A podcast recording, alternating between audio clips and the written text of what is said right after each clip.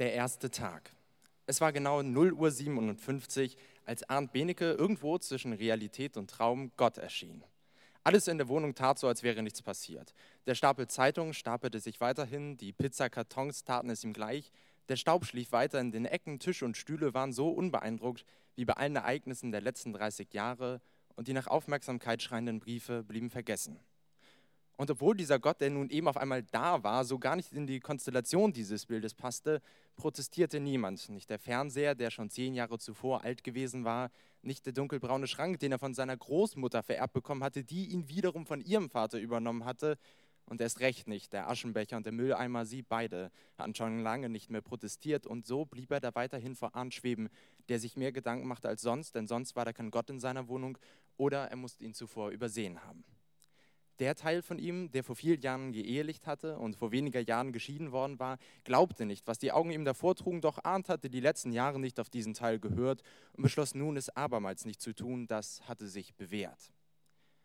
Gott war als flackerndes Hologramm zwischen der FC Köln-Fahne und dem Regal mit den Kaffeefiltern und auf Vorrat gekauften Zigarettenpackungen, das den Raum aufteilte, aufgetaucht.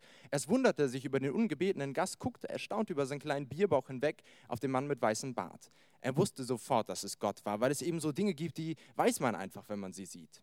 Als er sein erstes Fußballspiel des ersten FC Köln gesehen hatte, hatte er gewusst, dass er immer ihr Trikot tragen würde. Und als er Lara das erste Mal gesehen hatte, schreiend und schleimig in seinen wuchtigen Armen, da hatte er gewusst, dass er sie immer lieben würde. Und als er Gott sah, wusste er eben, dass es Gott war. Dabei wunderte sich Arndt, dass da nicht mehr war. Keine Blitze, die er durch das Fenster über den Dom hätte zucken sehen können, kein Donnern, kein grelles Licht, kein Engelschor, ja nicht einmal ein kurzes Glühbirnenflackern. Und das waren sehr viele Gedanken auf einmal für Arndt. Da musste er erst einmal laut ein- und ausatmen und einen kleinen Rülpser unterdrücken. War der Auftritt so gar nicht spektakulär, so waren es die ersten Worte, die der Mann mit langem weißem Bart, der Gott war, sagte. Arndt, ich möchte, dass du mir eine Arche baust. Eine Arche, dachte Arndt und dann nach einer kurzen Pause, Arche Arndt. Das war eine Alliteration. Er gehörte zwar nicht zu den Menschen, die wussten, dass das eine Alliteration ist, aber immerhin wusste er, dass mit einer Arche meistens viel Wasser kam, mehr als sonst, wenn es eine Sondersendung im Radio gab. Du bist mein gläubigster Diener, derjenige, der ohne jeden Zweifel an mich glaubt. So hast du die Aufgabe, mir von jedem der Tiere ein Weibchen und ein Männlein zu retten, vor den Fluten, die ich schicken muss. Meine Güte, ist das laut, dachte Arndt und Gott entschuldigte sich direkt. Entschuldigung, das war zu laut. Ja, nu, sagte Arndt, warum müssen Sie denn wieder alles überfluten? Wegen Erdogan ne? und Trump. Und ganz leise dachte er plötzlich, darf ich da nur eine Frau mitnehmen? Eine Frau, so ist es dir bestimmt, antwortete Gott. Und die Geschenke, die ich euch gab, habt ihr missverstanden und zerstört und euch gegen alles gestellt. Ihr seid meine Kinder, ich tue das nicht leichtfertig, glaube mir das bitte. Du hast einen Monat Zeit, Arndt. Ich vertraue dir, ich vertraue dir am meisten von allen. Vertraust du mir auch?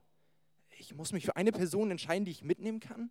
Arndt, ich muss von dir hören, dass du mir ganz vertraust mit jeder Phase deines Körpers, den ich dir geschenkt habe. Ja, na klar, na klar, Mensch, das ist doch logisch. Aber ich weiß doch nicht, wen ich mitnehmen soll. Kannst du mir das sagen? Kannst du mir sagen, wen? Du weißt doch alles, oder? Das wirst du wissen, Arndt, wenn es soweit ist. Ja gut, aber ich habe ja auch kein Geld für. Auf deiner Karte befindet sich immer so viel Geld, wie du gerade brauchst. PIN bleibt aber die alte, oder? Ja, Arndt, da bleibt alles beim Alten. Versprichst du mir, dass du dein Bestes gibst und mir eine Arche baust? Das verspreche ich dir, hoch und heilig, bei Gott. Und dann musste er kurz kichern, weil er vor Gott, dem echten dem mit dem weißen Bart und der tiefen Stimme, bei Gott gesagt hat. Und dann zischte, blitzte und grollte es gewaltig und er war weg, der liebe Gott. Zum Glück war nicht als brennender Busch erschienen. Das hätte einen Aufstand gegeben. Das hätten ja auch die Nachbarn mitgekriegt. Und Arndt war sich nicht hundertprozentig sicher, ob seine Versicherung für einen brennenden Gott in seiner Wohnung zahlte. Er konnte den Vermieter schon hören, wie er und dann kam die Erkenntnis. Ohne beim Anzuklopfen, schmerzhaft wie ein Schlag in die Magengrube, stellte sich direkt vor ihnen mitten in den Raum. Der Vermieter würde in einem Monat qualvoll ertrinken. Unkontrollierte, sich überschlagene, ungestüme diebische Wellen würden dem Vermieter alles nehmen, sein Hab und Gut, seine Wohnung, da würde er vielleicht noch schreien und sauer sein und schließlich sein Leben, da wäre er dann ganz still. Und im Gegensatz zu Arndt wäre er überrascht von dem Ereignis. Um den Wasserschaden musste er sich immer nicht mehr kümmern. Arndt wusste, dass er die Nacht nicht schlafen würde. Er hatte endlich eine Aufgabe und würde durcharbeiten. Auch den Sonntag, den siebten Tag, würde er nicht freimachen. Kaffee aufsetzen, Zettel, Stift, Tierlexikon, los geht's. Er tippte mit dem Stift auf den Tisch und spitzte den Bleistift an, bis nichts mehr von ihm übrig blieb. Und dann sah er die beiden, die beiden Fotos über dem Schreibtisch, die einzigen, die er aufgehängt hatte. Er kannte jedes Detail. Und trotzdem sah sie sich an, als müsste er sie sich ganz genau einprägen und dürfte sie nicht vergessen, als wäre das das absolut Wichtigste und es würde keine andere Aufgabe geben, der sich zu widmen hatte.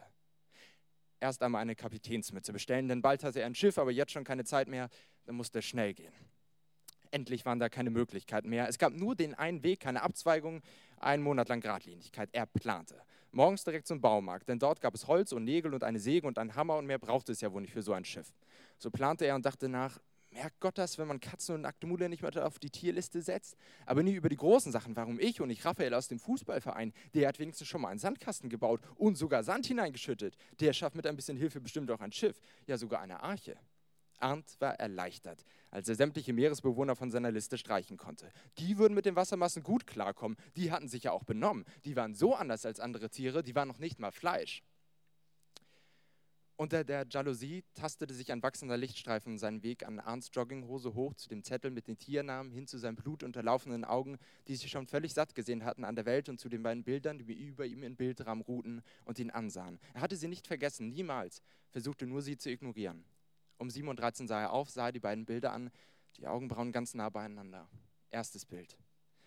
Emily und er, ohne dass sie sich berührten. Sie sah ihn an in das Gesicht voller Pubertätspickel, dorthin, wo später sein ungepflegter Bart wachsen sollte, und er sah in ihres, das schließlich von Jahr zu Jahr immer ernster in die Welt blicken sollte. Als das Bild aufgenommen worden war, wussten sie noch nichts von dem ungepflegten Bart und den sorgenvollen Blicken, und so lächelten sie mit winzigen Fältchen um die Augen und Grübchen in den Wangen, weil es dafür gerade viele Gründe gab. Sie verspielte sich beim Cello-Vorspiel und er schrieb seine erste Fünf. Sie waren verliebt. So richtig, so dass Verknalltsein neidisch wurde. Es gab lauter erste Male, die voll euphorische Aufregung waren und viel zu früh andere erste Male, weitaus negativer allerdings. Wäre man ein zufälliger Betrachter des Bildes, hätte man das unmöglich kommen sehen. Ja, noch nicht einmal die beiden im Bild hatten das kommen sehen. Aufgenommen beim Abiball, kurz bevor sie gemeinsam auf die Bahn warteten und sie rege unterhaltend auf der Bank saßen und die Bahn kam und sie blieben sitzen und redeten nicht darüber, sonst aber über alles. Auf dem Bild lächelte er sie an, wie er noch nie eine angelächelt hatte, da er noch nie eine wie sie gekannt hatte. Und er wusste, er würde viele Dinge machen wie noch nie zuvor. Ungeschickt stotterte und dabei sehr ehrlich um ein Treffen bitten, zu viel von sich erzählen, obwohl er mehr von ihr wissen wollte. Hoffen, zögern, wagen, Händchen halten und küssen wie noch nie. Aber er hatte nicht gewusst, dass er ihr irgendwann viel zu früh nachgucken würde, wie keine anderen zuvor, wenn sie gehen würde, weil er noch nie eine wie sie weggehen gesehen hatte. Und dann breitete sich dieses dunkle Gefühl in ihm aus, bis in alle Ecken, die er selbst noch gar nicht kannte und besetzte sie, wie sie vorher noch nie besetzt gewesen waren, weil auch die Ecken nie eine wie sie gesehen hatten. Denn dann war da noch das zweite Bild. Aus zwei waren drei geworden und aus langen Nächten kurze, aus Debatten, Streits und aus Freiheitszwang. Sie wussten genau, wie es nicht ging, waren ein Negativbeispiel auf zwei Beinen geworden, zwei Menschen mit gebrochenen Herzen. Lara hielt sie ein wenig zusammen, aber nicht genug. Sie redete viel mit ihren Freundinnen und er rauchte das erste Mal Kette. Mit Emily war am Anfang vieles toll gewesen. In der Mitte auch so einiges und am Ende dann eher wenig. Da sahen sie sich dann nicht einmal mehr, wenn sie sich mit weit geöffneten Augen gegenüberstanden und verstanden sich nicht besser, wenn sie sich anschrien. Am Ende sagten sie viele gleiche Sätze, das hatten sie noch gemeinsam. Es waren aber keine guten, eher so endgültige mit einer unangenehmen Tendenz zur Zerstörung. Und aus unser wurde seins und ihrs. Sie hatten sich getrennt. Einmal kam sie noch, um ihre Sachen abzuholen und die von Lara. Alles von ihnen, an das sie sich noch hatte klammern können, zusammengequetscht in zwei großen Koffern. So verließ sie die Wohnung und ihn. Verreisen Sie? fragte die Nachbarin ahnungslos. Nein, ich verlasse meinen Mann. Graues Gefühl, Salz in den Augen, Schultern ganz tief unten. Tschüss. Arndt sah auf die Stelle im Treppenhaus, an der Emily verschwunden war, und die Stelle blieb da und blieb ohne Emily. Und noch viel mehr blieb sie ohne Lara. Arndt dachte aber nicht nur an Emily und Lara, als er die beiden Bilder beäugte. In seiner schlaflosen Umnachtung tauchte in seiner Vorstellung ein drittes Bild neben den beiden auf, eines, das vielleicht auch ein erstes sein könnte. Und er dachte an den Tag, als er Frau Schulz, den lauten Rufen eines Supermarktmitarbeiters nach zu urteilen Katharina Schulz, das erste Mal gesehen hatte. Manchmal verliebt ein Mensch sich ein zweites Mal im Leben. Bei Arndt Benecke fiel manchmal auf den 30. Juli. Jedes Dosenbier, jedes Glas Frankfurter und jede Packung Fertigkrebs küsste den Scanner, wenn sie die Produkte darüber schob. Ein bisschen Haut lugte unter einem Sommersprossenmeer hervor und die Locken wippten im Takt ihres Lachens. Er hatte ihr in die Augen gesehen und ein Teil in ihm, den er für sehr eingeschlafen gehalten hatte, wurde wach, wunderte sich sehr und fegte den Staub, den Emily zurückgelassen hatte, fort. Daran dachte Arndt nun und dann dachte er sehr bestimmt, ich muss jetzt was machen. Zwei Stunden später stand er Frau Schulz gegenüber, wunderte sich selbst ein wenig darüber, dass sie jetzt, nachdem sie so lange in seinem Kopf herumgegeistert war, wieder ganz real vor ihm saß. Nur das Band und der Scanner trennten sie beide und er wunderte sich auch, dass sie ihn anlächelte, als würden sie sich kennen und noch weitaus mehr wunderte er sich darüber, dass er zu sprechen begann. Welches Tier würden sie retten, wenn sie nur begrenzt Platz hätten?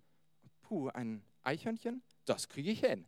Wollen Sie mir etwa eins fangen? Nee, aber ich mag Eichhörnchen auch, die mag ich echt. Da haben wir was gemeinsam. Ach, sind Sie Eichhörnchenfanatiker? Nee, solchen Schweinkram ich doch nicht mit Tieren. Sie lachte. Er wusste nicht warum, aber das mit dem Humor und den Frauen hatte bei ihm viel mit Intuition zu tun. Das verstand er meistens selbst nicht. Er packte das Tierfutter und die Currywurst in seinen Rucksack. Sie fragte ihn, ob er den Bon haben wollen würde. Er verneinte und dann wünschten sie sich beide noch einen schönen Tag. Sie lächelte ihn wieder an.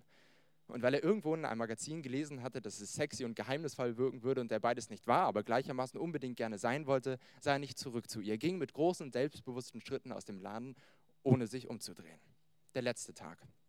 Arndt drehte sich noch einmal um, tauschte das Schnarchen gegen Gähnen und nieste laut.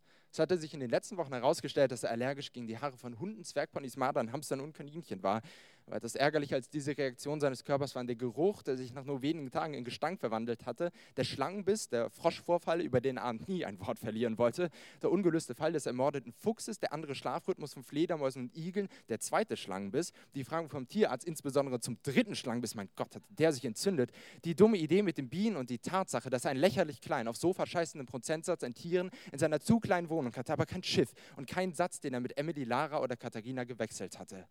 Man solle lieber etwas nicht machen als falsch. Das hatte dieser Politiker im Fernsehen gesagt und der trug einen teuren, teuren Anzug und hatte eine schöne Frisur. Folglich glaubte Arndt ihm das auch.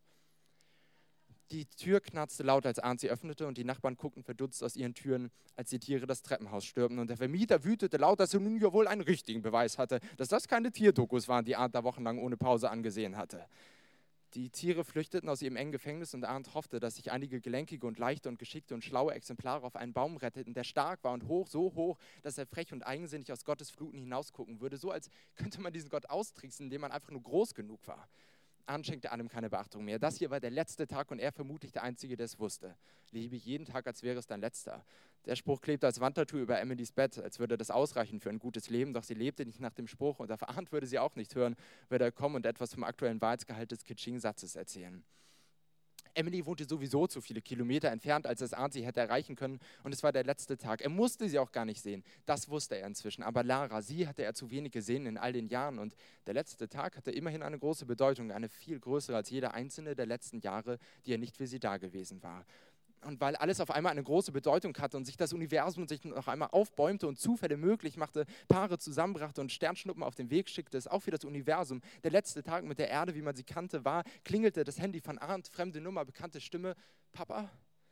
sagte Lara und ihre Stimme klang älter, als er sie in Erinnerung hatte, weil das letzte Mal, dass er sie gehört hatte, drei Jahre her war. Und sie klang trauriger als das letzte Mal, weil sie sich seit drei Jahren nicht mehr gemeldet hatte und die Nummer gewechselt hatte, die Arndt drei Jahre lang jeden Tag angerufen hatte. Lara? Sagte Arndt und schielte auf sein Display. Letzter Tag, fast kein Akku mehr. Sein verdammtes Handy würde nie wieder hundertprozentig aufgeladen sein, bald gar nicht mehr. Er stellte Lara auf laut, überlegte, was er sagen sollte und horchte auf das, was sie sagte und versuchte sich die fremde und wichtigste Nummer überhaupt zu merken, auch wenn es jetzt schon zu spät war. Und dann wurde der Bildschirm schwarz, er sah in sein aufgequollenes, weinendes Gesicht und wurde sich bewusst, dass er sämtliche Trikotnummern aller FC-Spieler auswendig kannte, nicht aber die Telefonnummer des wichtigsten Menschen in seinem Leben. Er schrie ihren Namen, damit das Universum an seinem letzten Tag mit der Erde wenigstens seinen Schmerz spürte und es antwortete mit einer ganz plötzlichen Erkenntnis, die letzte in Arns Kopf. Er musste zu Frau Schulz. Die war näher dran und der zweitwichtigste Mensch. Er schrie weiter nach Lara, schrie, dass er sie liebte, dass es ihm leid hat, dass er ihr doch ein Beiboot hätte bauen können, aber dass sie dann doch auch allein gewesen wäre, dass sowieso alles nichts mehr nütze und völlig egal war, dass es ihm leid hat, dass er so schrie und dass es ihm leid hat, dass er nicht erklären konnte, warum und dass es ihm insgesamt alles so leid hat. Er lief an dem Spielplatz vorbei mit dem Piratenschiff, das erst eine Notfalllösung gewesen war und nun das einzig Arche-ähnliche, das er vorweisen konnte, lief immer weiter. Dann öffneten sich die Schiebetüren ein allerletztes Mal vor ihm. Er betrat zum allerletzten Mal den Supermarkt, ging an dem schön angerichteten Obst vorbei, das in keinem Kühlschrank verschimmeln würde und schließlich stand er vor ihr. Er legte eine einzelne Rose auf das Laufband, das hätte auch ein ganzer Strauß sein können. Bezahlen würde er nicht, dafür war nicht genug Zeit. Da war dieses Geräusch, das lauter wurde, immer lauter. Würden Sie mit mir in den Park gehen, Eichhörnchen angucken, ein Picknick machen und ich nehme ein Radio mit? Das Grollen wurde immer lauter, es fielen erste Müsli-Packungen aus den Regalen, das Glas splitterte. Das wäre schön. Kamen die letzten drei Worte über ihre Lippen, waren sich ihre Bedeutung dabei gar nicht bewusst. Und dann weinte Arndt eine Träne, die größer war als jede einzelne, die er wegen Emily geweint hatte, und es blieb bei der einen, weil seine Augen keine Zeit mehr hatten, noch eine weitere zu weinen. So hing sie da ganz einsam in der Luft, ließ sich langsam herab und würde den Boden nicht mehr erreichen.